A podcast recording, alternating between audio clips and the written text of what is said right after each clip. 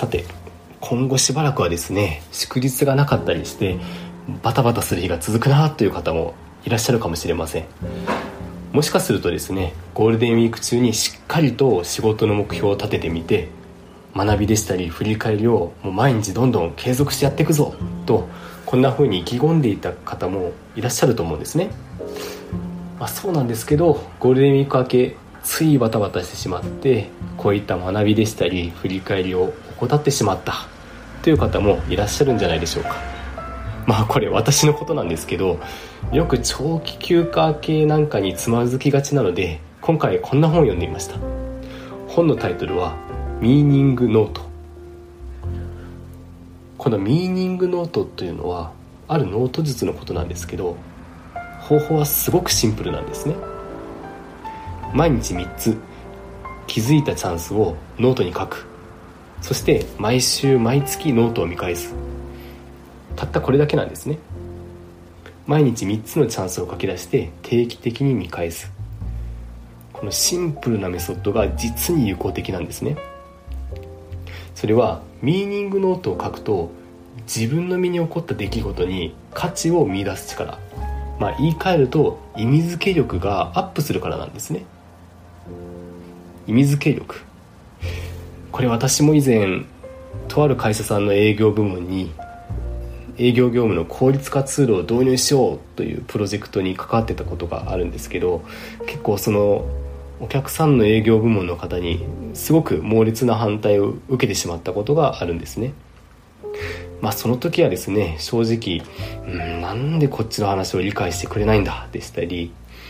まあなんかこれだけ業務が削減されるのになんでこんなに嫌がってるんだろうとまあ一言で言うと腹を立ててしまいました。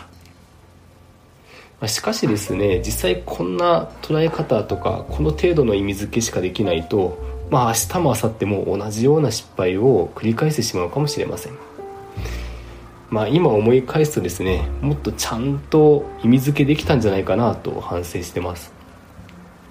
例えばですね営業部門の方が普段どんな景色を見ながら、まあ、どんなしがらみの中でどんな不安を抱えながら仕事をしているのか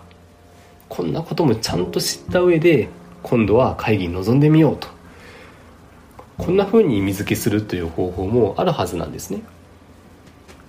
ちょっと話が脇道にそれましたけどミーニングノートというのを毎日毎日取っていく一番のメリットは意味付けする力というのが高まるからなんですね。ここが一番のメリットだと思います。ではどうやってこのミーニングノートを実際に書いていくのか。ここでは3つの時間軸。毎日毎週毎月に分けてご紹介します。まず毎日。これ何でもいいのでチャンスをまず探すようにします。そしてチャンスだと思った出来事を3つ書き出してみてください。次にですね書き出したチャンスが自分にとってどんな意味があるのか。これも書き出したチャンスの横に意味付け意味付けを書き足していきましょう。次に毎週やることについて。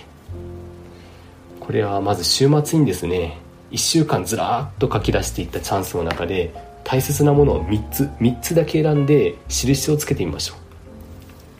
そして印をつけたチャンス同士のつながりなんかが見えてきたら、まあ、こうやって線で結んでみる、ま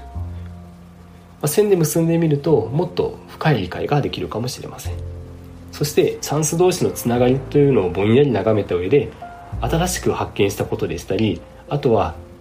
今後こういうアクションプランやってみようかなと思うことを書き足してみましょう。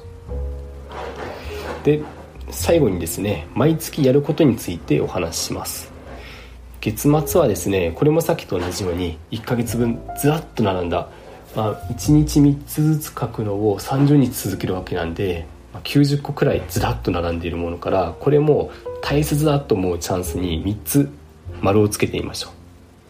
あとはですね他の月前の月とかその前の月に変えたチャンス丸をつけたチャンスとどんなつながりがあるかというところも振り返ってみましょう。以上のようなサイクルをどんどん習慣化しておくと意味付け力でしたり人生の豊かさというのがぐんと高まるはずです。バタバタしがちなこの時期だからこそ毎日3つ3つずつでいいので自分が出会ったチャンスというのを書き出してみる。こんな習慣を身につけてみるのをおすすめします。今日はここまでにします。